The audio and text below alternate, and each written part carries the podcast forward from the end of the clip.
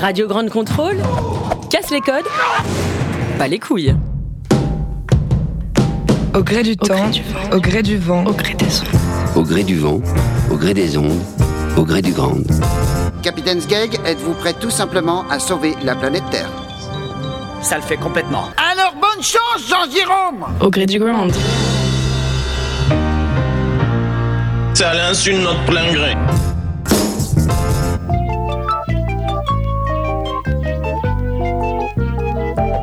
La sexualité est-elle encore souvent un sujet tabou Peut-on concilier rire et sexe? L'humour a-t-il sa place dans la sexualité? Dans cette émission, au gré du ground, du rire. Du sexe? Des invités! Et des bruitages, euh, par exemple euh, le sèche-cheveux. Le vaisseau spatial.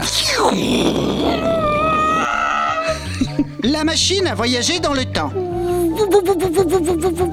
Alors on va remonter le temps entre les années 70 et 80. Bon, à cette époque, pas de site porno évidemment. Ben oui, puisqu'il n'y avait pas l'Internet 2.0, évidemment. Le magnétoscope existait déjà, mais ça coûtait vachement cher. Euh, C'est seulement au début des années 80 qu'il devient à peu près abordable. Et que les premiers vidéoclubs commencent à voir le jour. Du coup, entre 70 et 80, pour voir du porno, il fallait aller au cinéma. Bon sang, mais c'est impossible Et si, c'est possible. Vous êtes bien sur Radio Grande Contrôle, bienvenue. J'ai le plaisir de vous présenter nos invités, Nico et Bruno. Bienvenue, salut. Bonjour, Merci d'être avec nous, c'est un plaisir de vous accueillir à, à Grande Contrôle. grand plaisir également partagé. Tout à fait. Nicolas Charlet et euh, Bruno Lavenne. Vous êtes réalisateur, scénariste, dialoguiste, euh, doubleur, bruiteur, monteur, créateur, photographe, mais aussi plombier, ingénieur en aéronautique, Voilà. euh, esthéticien. Ça laisse très peu de temps pour les, activités fiscaux. personnelles. Vous avez plein d'activités, un CV assez impressionnant. On s'intéressera à votre film et au flimvre à la recherche de l'ultrasexe. Mais en fait, qu'est-ce que c'est que l'ultrasexe Vous le saurez dans quelques instants. Euh, J'accueille également Eddie Murphy. Salut Eddie. Eh, salut mec C'est superbe. C'est dramatique. Et puis on retrouvera. Ça va être difficile cette émission. C'est génial. Et puis on retrouvera en léger différé depuis Lyon Michael Draille, journaliste, scénariste, réalisateur, cofondateur de la Brèche Studio, une société de production audiovisuelle. Il est également à l'origine d'un livre et d'une expo. Pornographisme, affiche à caractère typographique, expo qu'on peut voir en ce moment à Grande Contrôle justement. C'était pas prévu, c'est incroyable. Restez avec nous Nico et Bruno, c'est juste après 10 secondes de pub. Eau de tub, le parfum des femmes qui aiment les hommes, qui aiment les femmes, qui aiment les hommes. Eau de tub, euh, c'est votre parfum justement. Oui, tout à fait, tout à fait. Je me disais aussi, ça sent la bite euh, ici. Nico Bruno, en résumé, vous avez commencé votre activité dans les années 90. À cette période, vous écrivez, vous réalisez euh, des clips musicaux, des publicités. Ensuite, vous commencez à travailler pour Canal+. Et en 98, que se passe-t-il? Vous débutez l'aventure message à caractère informatif. Euh, pour ceux qui ne connaissent pas, ça consistait à faire du doublage d'employés de bureau ambiance années 70 en détournant complètement les dialogues.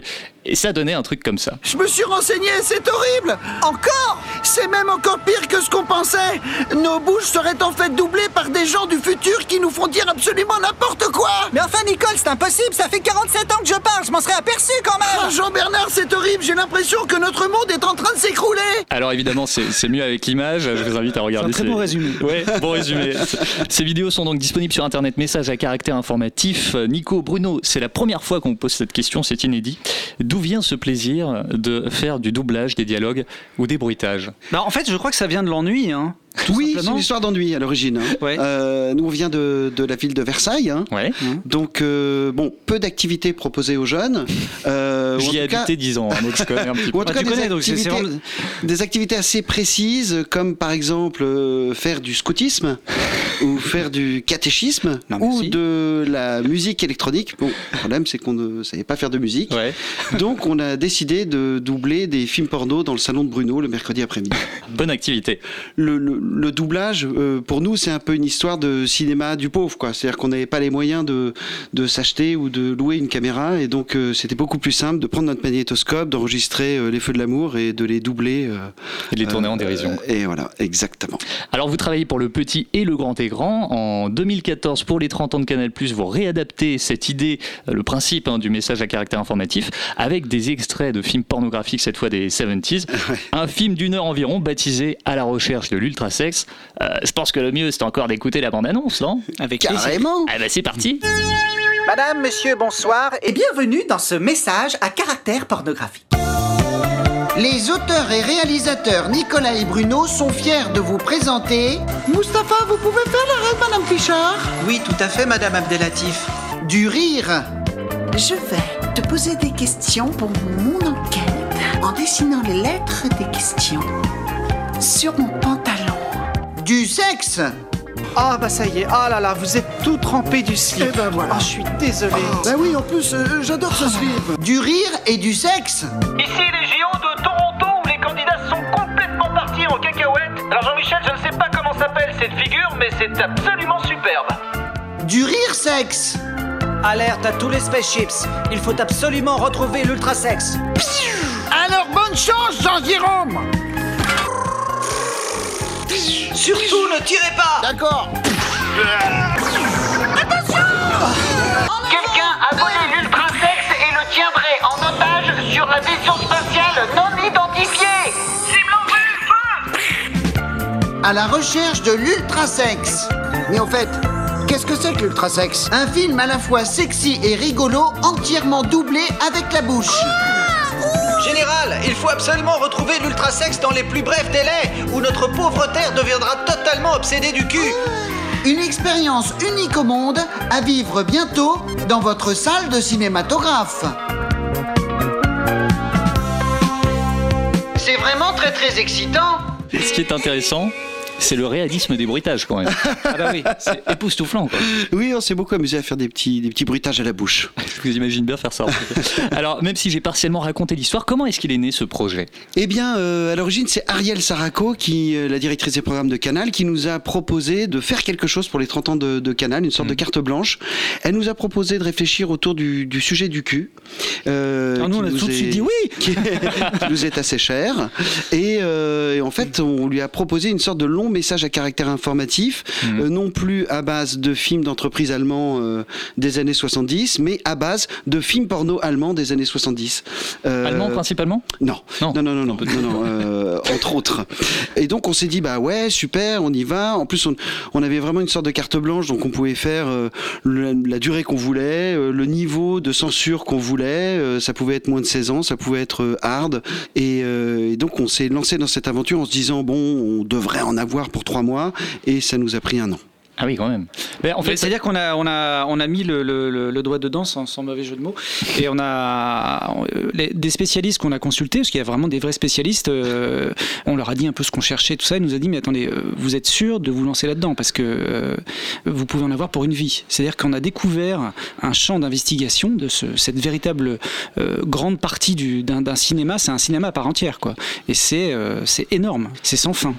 Parce qu'avant, vous faisiez des mini-sketchs, et là, euh, la difficulté, c'était peut-être d'assembler tout ça sur une heure euh, complète en, en racontant vraiment une histoire, non? C'est- Oui, mais en fait, on a fait, on a fait des longs métrages entre temps, donc on avait envie justement de, de travailler euh, sur du long métrage, ce qu'on avait fait en sketch. Et ça, c'était euh, vraiment raconter une histoire avec des méchants, des gentils, etc. Une vraie aventure, des retournements de situation et un scénario ficelé au couteau. Alors, c'est c'est quand un exercice très particulier. Comment vous faites pour choisir ces extraits, ces vidéos, les scènes euh, Parfois, donc, vous l'avez dit, c'est des films X, parfois des clips, des scènes de téléachat même. Euh, vous travaillez avec des documentalistes? Euh, oui, oui, oui, oui, bien sûr, avec des documentalistes, avec des encyclopédistes, avec des producteurs, des distributeurs de films porno euh, de l'époque, euh, qui nous ont ouvert euh, leur, leur grenier, leur collection. Beaucoup de profs d'histoire géo à la retraite, d'ailleurs, hein, dans, les, dans nos Très collectionneurs. bizarre, Très, très étrange. Et avec des types aussi qui tenaient des vidéoclubs dans les années euh, 70, donc qui avaient 250 000 films à nous, à nous montrer.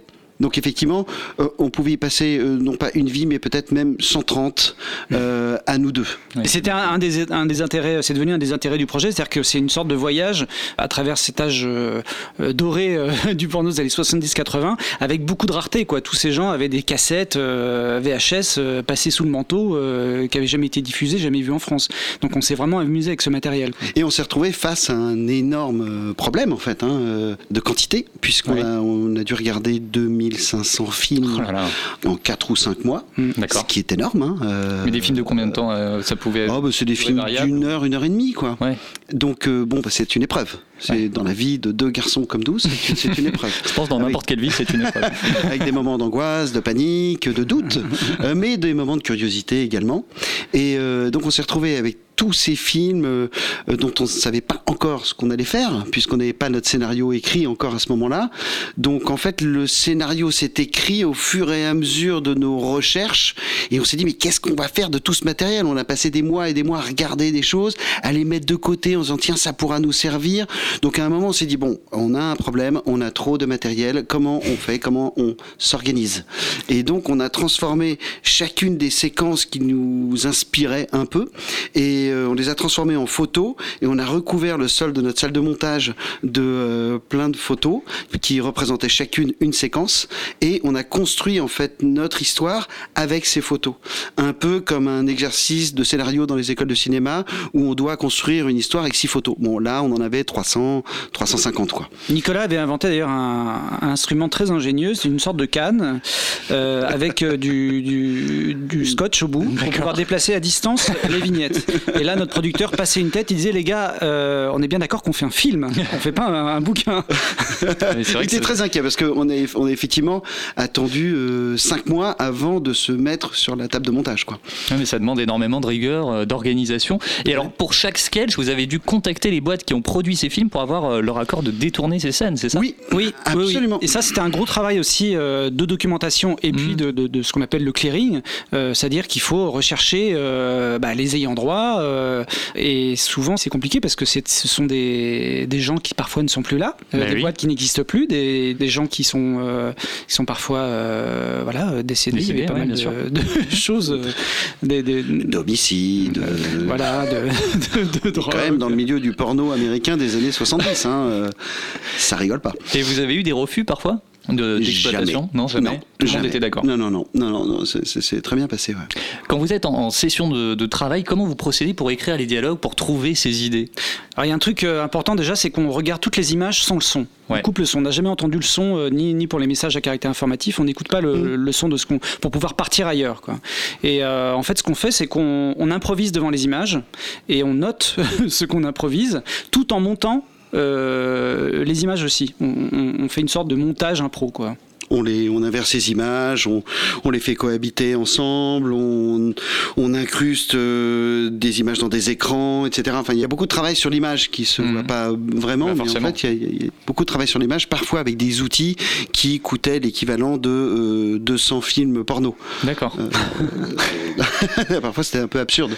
On est en train de travailler sur un film qui a dû coûter euh, 250 dollars euh, à faire. On travaille avec une machine qui en coûte euh, 15 000. Pour le restaurer. Est-ce qu'il vous est souvent arrivé euh, d'avoir des, des fous rires, des craquages, euh, voire des pannes d'inspiration, euh, peut-être à cause du stress de l'échéance ou... Jamais de rire, jamais Ah oui. de, de sourire, jamais de jamais d'éclat de rire. C'est vraiment une devise euh, chez nous. C'est vrai? On est là pour Euh, bosser. On est là pour travailler. Non, Ouais, d'accord. non, non. Vous, vous m'avez eu, hein. Non, en fait, c'est- une bonne question parce que c'est vraiment à la base de, de, de notre travail. C'est-à-dire qu'on on ne monte pas, on n'écrit pas un truc qui nous fait pas euh, rire euh, nous-mêmes, quoi. Euh, si on se marre pas nous, il y a peu de gens que les gens se marreront euh, eux-mêmes. Et c'est un peu le- le- la porte d'entrée et le rire et le, et le plaisir. C'est toujours la première porte d'entrée. Et ça bloque pas parfois l'inspiration, le fait de. Je pense notamment à quand vous faisiez euh, les mini-sketchs, euh, c'était une quotidienne, non? Les messages? Ouais, les messages, ouais, on en a Ouais. fait 400. Ouais. Donc faire une quotidienne, parfois on n'est pas un peu en. On tourne pas un peu en rond, on n'est pas un peu. Euh, non, en tout cas pas de notre point de vue. euh, C'est tellement différent, c'est-à-dire qu'on passe d'un film allemand euh, de 74 à un film américain de 92. Ouais. euh, euh, à chaque fois, on part dans des chansons, dans des. Ouais, le matériel est assez, est assez riche en fait. Ça a l'air uniforme, mais c'est très varié quoi. Parfois, on tombe a la chance de, de tomber sur des rushs. Enfin, en ce qui concerne les messages, où là, c'est génial. Pour les messages, on avait la chance d'être face à des gens dont c'était pas forcément le métier. euh, parfois des cadres à qui on demandait de communiquer euh, dans les films corporate. Et là, euh. C'est génial parce que c'est, on sent vraiment une sorte de volonté de bien faire, de servir la boîte et en même temps euh, une interrogation dans les yeux. Mais qu'est-ce que je fais là Au secours. Mais c'était c'était vraiment dans les, dans les nouveaux messages à caractère informatif qu'on a fait euh, l'année dernière pour, pour, pour Canal. C'était vraiment un de nos gros points de recherche, c'était trouver des rushs quoi. Donc on a eu des Hmm. très beaux vendeurs de camping-cars, on a eu des, des, des très, bien celle-là, j'aime bien celle-là. Oui, oui. Le comique de répétition marche bien. Pour en revenir au film à la recherche de l'ultra sexe, vous avez une scène préférée dans ce film, je vous propose de l'écouter. Mes coups de théâtre Les enquêtrices Bambi Darling et Stormy Brushing sont sur le point de faire une découverte capitale. Ok, ramène-toi. Je sais pas pourquoi, mais je crois qu'on va faire une découverte capitale.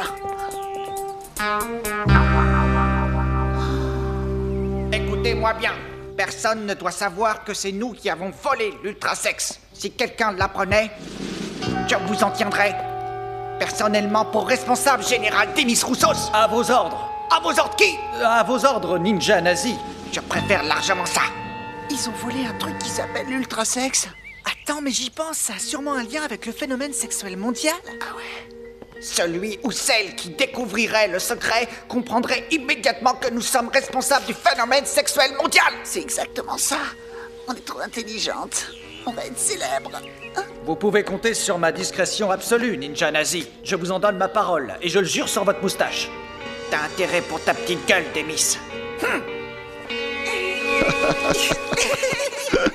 Les mecs qui rigolent à leur propre truc. Ouais, mais oui, c'est ça- peu- qui est génial. Bah, On c'est un peu- revendique, hein. C'est un peu le principe. C'est en fait le truc ne nous appartient pas vraiment. hein. Ouais. Euh, il nous appartient à moitié. Et peut-être d'ailleurs, je, je rebondis sur ce que tu disais tout à l'heure, Bruno. à fait. Euh, euh, peut-être, comme on n'écoute jamais le son, peut-être que les films originaux sont plus drôles.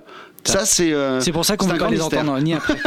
Mais qu'est-ce qui vous plaît dans cette scène en particulier? On a une grande tendresse pour Bambi Darling et Ah oui. Stormy euh, Broching, euh, deux héroïnes de notre à la recherche de l'ultrasex. L'actrice Amber Lynn, qui est vraiment qui donne tout. C'est quelqu'un qui donne tout, tout à l'écran. Puis elle sent le vidéoclub X. Ouais. Elle s- elle- elle- Il n'y a pas de doute. Elle est euh, Ouais. obligatoirement dans un film Ouais. de boule. Ça, c'est- dans Miami Spice en l'occurrence. Ouais. Très très beau film. Elle est vraiment bien pour ça. C'est, enfin, c'était le principe du film, c'est-à-dire que le film est, est composé euh, pratiquement que de scènes de dialogue.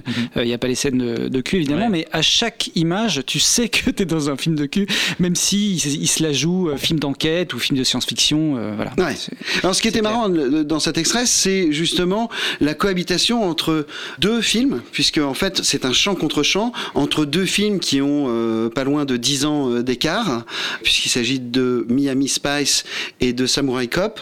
Et par le truchement et la magie du montage, euh, on, on fait croire, on essaye de faire croire, ou le, ou le public s'amuse euh, à y croire ou à accepter d'y croire, que euh, effectivement ils sont, ils sont bien en train de s'observer les uns les autres, etc. Et euh, bon, voilà, ça, ça fait partie des petits jeux très rigolos de- derrière la table de montage, quoi. Outre évidemment le, jeu des, des accents Oui. qu'on ne sait pas faire. Ouais, mais c'est ça qui est drôle. Comme on ne sait pas faire des accents, Eddie on Murphy est on très réussi, hein. Ouais, L'accent chinois est absolument terrible. L'accent chinois est proche de l'accent allemand. Ouais, il y a un mélange des, des- des univers, c'est bien.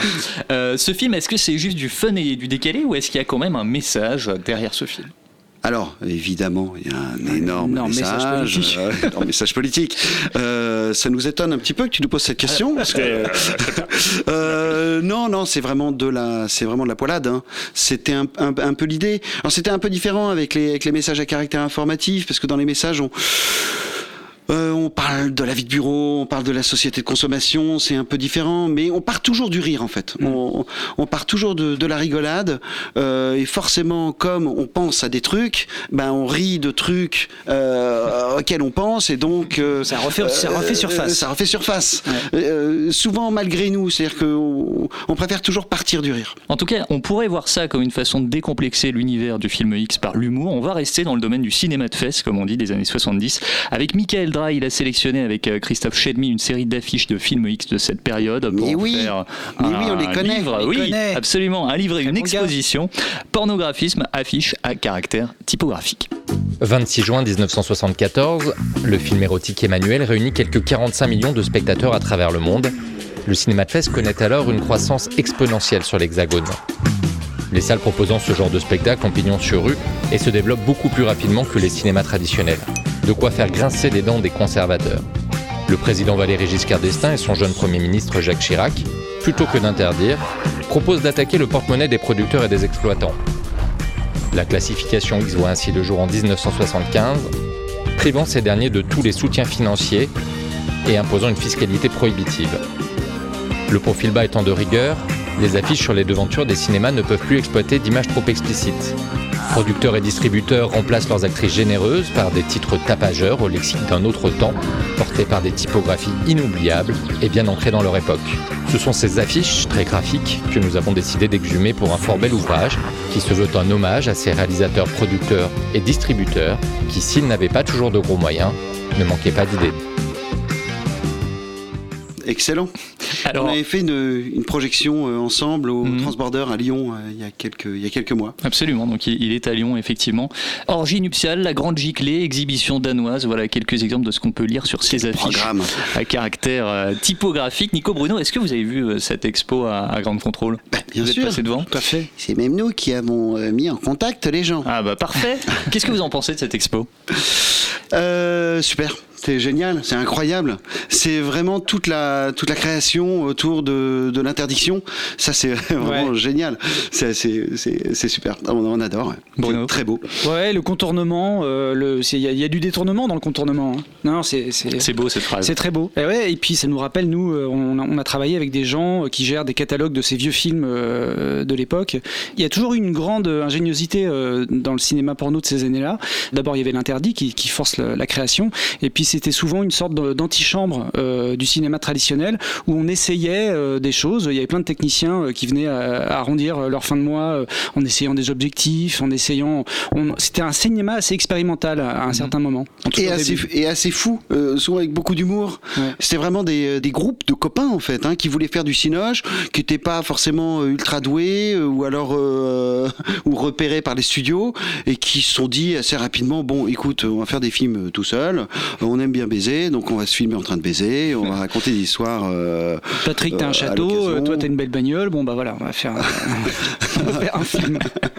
Alors, Michael Dry nous a accordé une interview depuis son studio à Lyon, comme on l'entendait à l'instant. Il y a eu une vraie transition entre la période avant et après censure par la loi de 1975. Entre euh, 1974 et 1975, euh, pour ceux qui étaient là, les rues de Paris, ça ressemblait un peu à la déco du loft de Marc Dorcel. Quoi. C'était euh, des femmes à poil à tous les coins de rue.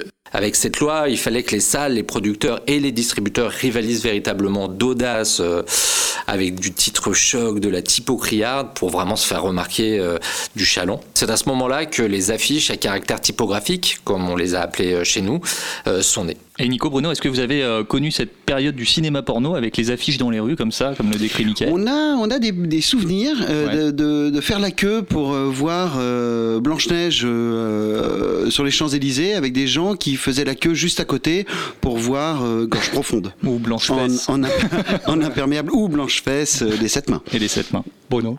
Les mêmes, les mêmes souvenirs. Même souvenir, Oui, vous étiez ensemble. C'était à la même séance. hein. Mais c'est très vrai parce que c'était vraiment des chiffres euh, d'exploitation énormes. Quoi. C'était, euh, et surtout, il y avait, il y, a- il y avait une sorte de, de décontraction dans le fait d'aller voir ces films, euh, pas en famille, mais enfin en couple, entre amis. euh, Ouais, il c'était y avait, normal, ouais, il y avait vraiment des, des- Oui, en province, on allait voir euh, en couple Emmanuel, euh, euh, Histoire d'eau, euh, et on croisait euh, le médecin, Voilà. euh, Monsieur le maire. euh, bonjour. Ah. Et c'est marrant parce que finalement, c'est un truc qui a, qui a vite, qui a rapidement euh, totalement disparu. Et avec euh, les projections de l'ultrasex qu'on a faites euh, depuis quelques années, on retrouve là sur le terrain du rire, mais avec ce matériel, euh, une sorte de plaisir d'être ensemble euh, et de se marrer euh, devant, voilà, devant du sexy, de se marrer ensemble. Et on sent finalement que les gens sont pas forcément habitués. Enfin, c'est c'est une culture qui a, qui a été enterrée pendant des années. Euh, pour en revenir à cette exposition à caractère typographique, Michael Dray nous explique comment il a eu l'idée de monter ce projet. Euh, mon père, mon grand-père, mes tantes euh, avaient des sociétés de distribution de films euh, à destination des cinémas. C'était essentiellement de la série B, des nanars. Euh, il y avait aussi quand même quelques grands films. Je me souviens qu'ils distribuaient La Nuit des Morts Vivants ou Invasion Planet X. Et évidemment, ils distribuaient également des films X. En fait, ils distribuaient tout ce que les autres réseaux de distribution ne voulaient pas distribuer. Quand j'ai créé ma, ma société de production audiovisuelle avec un, un ami, euh, Christophe Chelmy, alors c'est pour euh, des films traditionnels, plutôt institutionnels d'ailleurs, on a fait ça il y a à peu près 8 ans, Euh, on cherchait un local, euh, mon père nous a proposé euh, de nous accueillir. Christophe, euh, au milieu des bobines de films 35 mm, est tombé sur les affiches. Et comme il est graphiste, il m'a dit qu'il fallait vraiment qu'on exhume ce stock euh, incroyable. Il fallait euh, pour nous que les affiches ne présentent aucune forme organique. Il y a deux exceptions dans le livre avec des lèvres et une silhouette, il me semble. Il fallait que les typos soient incroyables, euh, faites à la main bien sûr, avec jamais plus de deux couleurs. Euh, dans ma famille, on utilisait ces affiches pour protéger le sol quand on repeignait nos appartements. Donc c'est vrai qu'on n'y faisait plus forcément euh, très attention. Il y a d'abord eu une expo euh, qui a bien marché, euh, d'ailleurs une expo qui était euh, groupée à une projection de l'ultrasex, et puis un livre euh, en 2006 qui a bien fonctionné aussi, hein. c'était euh, 3000 exemplaires qui ont été écoulés. Aujourd'hui, ce livre est en rupture, mais il va être republié dans une version améliorée qui sera disponible en prévente dès le 11 septembre. Vous pouvez retrouver les affiches, le livre, toutes les infos sur le site pornographisme-au-singulier.fr. Michael a aussi un message pour vous deux. Je vous propose de l'écouter. On s'était croisés avant toutes nos aventures dans la pornographie, nos aventures mutuelles, en 2008, quand ils ont sorti euh, leur long métrage euh, La personne aux deux personnes. J'étais alors euh, ce qu'on pourrait appeler un jeune journaliste euh, naïf, et le duo euh, m'avait déclaré, j'ai retrouvé cette petite phrase en retrouvant euh, l'article lié, euh, espérer faire un tout petit peu mieux que Bienvenue chez les Ch'tis. Alors Nico et Bruno, euh, toujours plus d'humour que de clairvoyance. Qu'est-ce que vous aimeriez On les répondre a à, à cette provocation Et on avait raison, on les a explosés. Effectivement, on est sorti euh, quelques semaines euh, d'intervalle. Si vous deviez choisir entre le porno des années 70 et celui d'aujourd'hui, lequel vous préférez? C'est une question Ah, bah, pour le un. 70, Sans euh, aucun doute. 70 oui. Ouais, bien sûr. Pourquoi Oui. Bah, parce qu'en fait, euh, ce qui est touchant euh, euh, dans, Bah, dans- déjà parce que c'était du cinéma. C'était du cinéma, Ouais. c'était du vrai cinéma, du, Ouais. du- du- du vrai film, et puis du cinéma au sens euh, narratif, c'est-à-dire qu'il y avait, il y avait des histoires, il y avait des personnages, euh, des personnages qui se regardaient euh, les uns les autres dans les yeux, euh, ce qui a peu à peu disparu, et c'est ça qui était marrant, nous, dans le visionnage, euh, l'espèce de binge visionnage qu'on a fait euh, pour ce film, c'est qu'on a vu euh, l'évolution euh, progressive de ce cinéma qui est passé d'un cinéma, disons, un peu euh, arty, euh, de potes, à euh, un cinéma de plus en plus professionnel, et ensuite qui est passé dans une sorte d'industrie, non plus cinématographique, mais de, de service. C'est-à-dire que peu à peu, les corps sont devenus refaits, on est allé vers une sorte de, du culte de la performance, et puis bientôt, voilà, les, les gens regardaient les, vers, vers le début des années 90, c'est là où on est allé, parce qu'ensuite, il n'y a plus d'histoire. Là, les gens euh, commencent à regarder les- la caméra et à plus se regarder les uns les autres. C'est du service. Et pour arriver à des formats de 3 minutes, où on ne voit plus euh, la tête des mecs, ça a beaucoup moins d'intérêt. Mais effectivement, c'était du cinéma. Il y avait une folie, en fait. En fait, ces mecs-là étaient des sortes de punk. Euh, Ils étaient très drôles. On a, on a- on a lu euh, notamment un bouquin euh, après avoir, euh, en sortant du montage de, de l'Ultrasex, on est partis tous les deux en vacances avec euh, sous le bras euh, The Other Hollywood, euh, qui est un bouquin qu'on qu'on vous recommande, euh, qui euh, recueillait les témoignages de tous nos petits copains avec qui on avait euh, partagé des longs mois, qui racontaient leur leur vie et les délires dans lesquels ils pouvaient partir à construire des, des un vaisseau spatial en papier crépon ou ou se lancer dans des grandes aventures, des grandes enquêtes, etc. Et ce qui est sympa, c'est que à l'image, et ça nous sert vachement pour le, le détournement, c'est qu'il y y a aussi beaucoup de premier degré. Il y avait vachement de marades, ils étaient au second degré, mais parfois euh, ils étaient pris par le fait de vraiment faire du cinéma. On voit des, vraiment des acteurs jouer euh, au premier degré euh, avec force euh, des scènes, mais dans un décor qui peut être très approximatif ou avec des ou avec des, des- des costumes assez vagues. Et comme vous le dites, dans ces films rétro, il y avait ce côté fun, limite parodique dans le jeu d'acteur, dans les coiffures. Mais l'humour et le rire ont-ils leur place dans la sexualité aujourd'hui?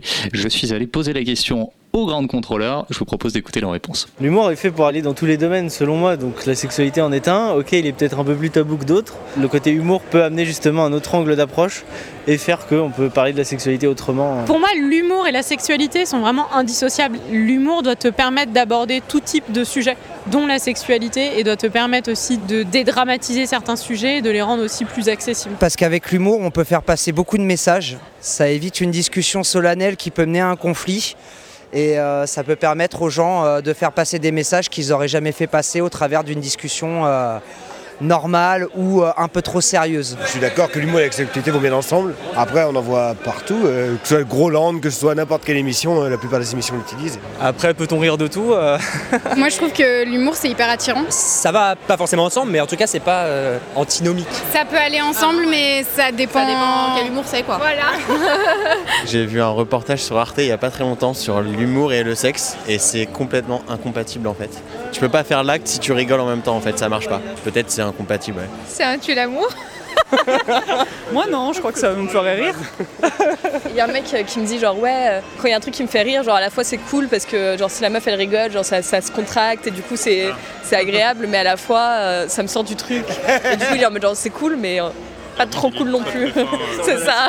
Si on prend pas euh, un minimum les choses au second degré, une petite catastrophe, ça peut arriver, une panne ou quoi, il vaut mieux prendre ça à la rigolade et en rire plutôt que de prendre ça comme si c'était une- vraiment une grosse catastrophe et se bloquer là-dessus.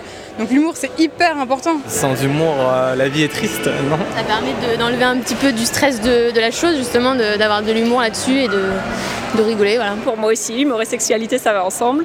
Plutôt dans le sens euh, complicité. Parce que voilà, c'est aussi bien se marrer, c'est aussi échanger et c'est aussi être complice. Moi je répondrais simplement femme qui rit à moitié dans son lit. Euh, Qu'est-ce que, vous qu'est-ce que vous pensez de ces réactions? C'est extraordinaire. Ah Bah là, en fait, tout est dit, tout est juste, tout est vrai. Euh, c'est à la fois une affaire très très sérieuse, le sexe. Euh, c'est à la fois quelque chose de très très drôle. Euh, c'est une question. C'est un peu comme dans un comme dans un film. C'est une question de timing en fait. Tout dépend. quand, euh, comment tu fais rire, euh, avec quel accent, euh, à quel, à quel moment, sur quel ton, avec quelle qualité de blague. C'est vraiment la même chose pour un film. C'est exactement pareil. Bono. Et c'est vrai qu'ils sont vraiment au cœur des questions qu'on se posait très souvent pendant la fabrication du film. C'est-à-dire que nous, on a fait un film, c'est ça qui nous amusait aussi, c'est de voir, d'être sur le fil. C'est-à-dire, euh, euh, effectivement, euh, tu peux te dire, bon, le, le- le rire et le, et le sexe, c'est pas vraiment la même partie du, du- du cerveau. Mm. Et nous, on voulait vraiment être sur le, le- le petit PPCM, je sais plus comment on dit en maths, là, tu vois, le, le- le petit, le- la petite partie qui est commune, très très très fine, nul en où le rire et le cul, le, le rire et le cul sont, sont compatibles. Euh, cohabitent, voilà. Et, cas de euh, et- et- et nous, on a testé ça euh, pendant le film, c'était super drôle. Le montage était génial parce que parfois, euh, notamment par exemple pour un extrait euh, Cyrano de Bergerac, euh, dont on imagine euh, l'appendice euh, nasal, et euh, les choses allaient. euh, on a monté une première version où les choses allaient vraiment très très loin, euh, jusqu'à ce, ce que monsieur euh, euh, arrive. et puis finalement, euh, voilà, on est, on, on est revenu un peu en arrière parce qu'on sentait que euh, on perdait le rire à ce moment-là. En C'est- fait, en t'es fait, sur le ça, fil, quoi. ça nous faisait hurler de rire. C'est-à-dire que ce type qui éjacule du nez. euh, on imaginait, on était, mais ça nous faisait hurler de rire. On imaginait le technicien derrière avec une poire pour envoyer du, du lait concentré et tout ça avec la panique du, euh, de l'acteur qui a peur de perdre sa, sa prothèse qui coûte euh, le prix du, enfin, euh, 80% du prix du film. Euh, donc c'est, ça, ça nous faisait hurler de rire. Mais c'était un moment où on commençait à perdre un peu pied. C'est-à-dire que quand tu regardes euh, euh, 2500 films euh, en 4 mois, il y a un moment où tu repousses très concrètement euh, les, euh, tes limites de la, de, de la pudeur, de ton rapport à, à la vision du cul, etc. Donc si tu veux, tu perds un peu pied. Tu as, même des de problèmes de, quoi. sociabilité en fait même. C'est-à-dire que euh, tu es en train de dîner avec ta belle-mère, bon bah alors ça va, euh, comment ça s'est passé euh, cette semaine, euh, euh, t'as bien travaillé, tu fais ah putain c'était vraiment la semaine euh, de l'éjac facial euh, et de la triple peinée. des Et là, rechutes, en fait. et là euh, tu vois le regard et tu dis oh putain attends là je non. Ça fait pas partie du registre ouais, commun. ouais voilà je suis en train de perdre pied. Et ça c'est c'est drôle parce que c'est un, un truc qu'on a retrouvé euh, dans les collectionneurs avec qui on a travaillé etc. Euh, une euh, certaine fébrilité dans la façon de d'expliquer les choses, de dire bah tiens là j'ai un film, bon bah là ils font l'amour euh, par euh, derrière. Euh, et bon, le gars quand même tu le regardes, tu dis écoute euh, tu peux me dire sodomie, les deux termes. il y a, aucun problème. Mais en fait lui-même a eu cette aventure avec sa belle-mère probablement euh, à plusieurs reprises et donc il a décidé de ne plus prendre de risques.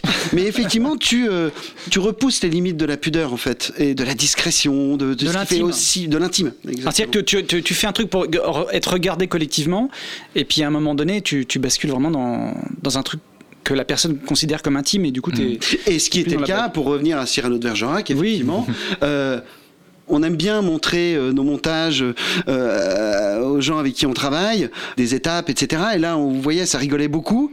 La découverte de, de l'appendice euh, provoque, un, un hurlement, hurlement de rire, hurlement, un, peu, un peu entre les deux. Et le fait de pousser jusqu'à l'éjaculat, là tout d'un coup, paf, on perdait, on perdait le truc. Parce que c'est euh, un peu sacré, quoi. C'est, c'est, on est vraiment dans l'intime. Et là, on s'est dit, bah, allez, on- on- on- écoute, on- si tu, multiplies trop les choses, etc., il faut, il faut, il faut aussi, euh, enfin, ça fait partie du travail de montage, évidemment, c'est de couper, évidemment, au bon endroit. Et donc, on a, on a retiré, on a retiré ça. Et effectivement, dans le monde entier, parce qu'on a, on a vraiment projeté le film euh, des centaines de fois et on a assisté aux séances. euh, ce truc euh, fait euh, hurler la salle systématiquement. C'est comme dans le cul, il faut bien doser, il faut bien monter, quoi. Voilà, Eh ben voilà, voilà. t'as tout compris. Ça Il faut être dans la retenue, voilà. D'après vous, en France, est-ce que la sexualité, de manière générale, est encore un sujet tabou aujourd'hui? Euh, oui et non, oui, un peu, tant mieux. Euh, je sais pas, ça dépend, Être, ça doit euh, être un peu secret, ça doit être, euh, ça doit être un peu discret. En tout cas, euh, nous, nous ce qu'on observe dans les, dans les projections, c'est que les gens sont contents de venir rire. Euh, à l'heure actuelle, parfois, les, les choses sont un petit peu tendues dans, le- dans les, dans les discussions sur ces, ces thèmes-là. Mhm. Et là, venir rire tous ensemble sur des trucs de cul qui sont légers, hein, euh, ça fait du bien.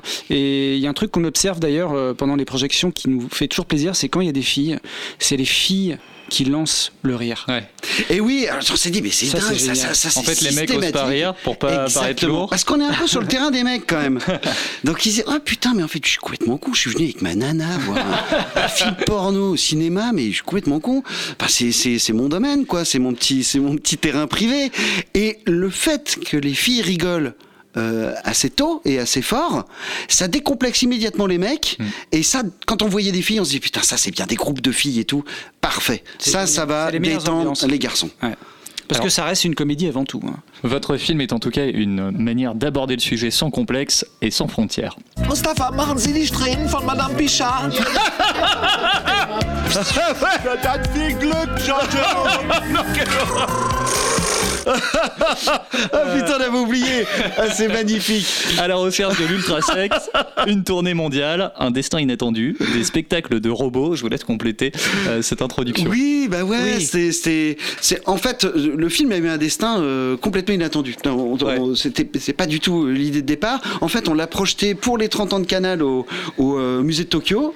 Il y avait euh, pas mal de monde, et je sais pas 500 personnes. C'était vraiment euh, très festif. Et à la fin, il y a plein de mecs qui sont venus nous voir en disant, bah voilà, j'ai un vidéoclub, je tiens un cinéma, etc. euh, je suis distributeur. euh, il faut absolument qu'on monte ce film en salle, quoi. Ça va, ça va marcher en salle. Je dis, bah ouais, attends, mortel, évidemment, euh, super, à fond. Et là, en fait, on est parti dans un an et demi, voire deux ans, de tournée mondiale avec le film qu'on a accompagné partout. Alors ça, c'était vraiment une, une surprise dingue. On n'avait pas du tout prévu ça dans notre emploi du temps. Et, et en fait, on s'est dit, pour une fois, le film nous appartient totalement. On fait ce qu'on veut avec. On avait toujours vécu des petites frustrations au moment de, de- des sorties de nos, de nos longs métrages précédents, où tout d'un coup, c'est pris en main par un distributeur, on sait pas trop, on reçoit des chiffres. on reçoit- bon, euh, le film nous appartient plus tellement. En tout cas, euh, il y a plus de place pour nous, quoi. Alors que nous, c'est notre bébé, tu vois. C'est comme si et puis à un moment, on dit, ah bah voilà, merci, au revoir, on s'en occupe. Euh, on va faire notre travail, vous, vous avez fait le vôtre. Et donc euh, là, on s'est dit, ok, bah ouais, on y va, on va accompagner le film. Le film fait une heure. Donc on s'est dit, putain, attends, il faudrait qu'on fasse d'autres trucs autour. On a plein de trucs à faire. On pourrait euh, associer à ce film, à cette tournée, toutes nos passions. Bon, il y a déjà euh, le cinéma, le détournement, euh, le cul, le rire. On s'est dit on pourrait y ajouter euh, la danse, le spectacle. Donc on s'est fait des répliques du robot Daft Punk. On a on a fait des danses dans les salles partout dans le monde.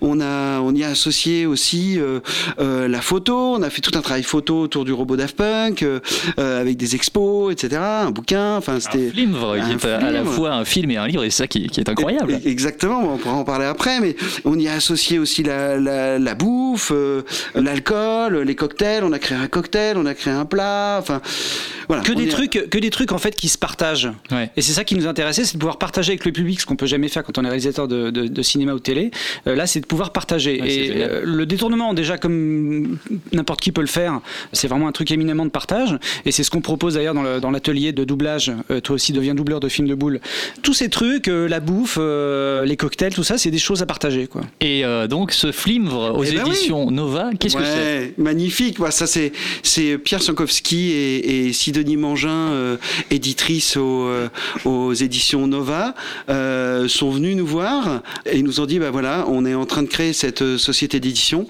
On cherchait un bouquin pour lancer la- la- la- l'édition. Et on aimerait beaucoup faire un DVD, un livre avec bah, tous vos délires dedans autour du film.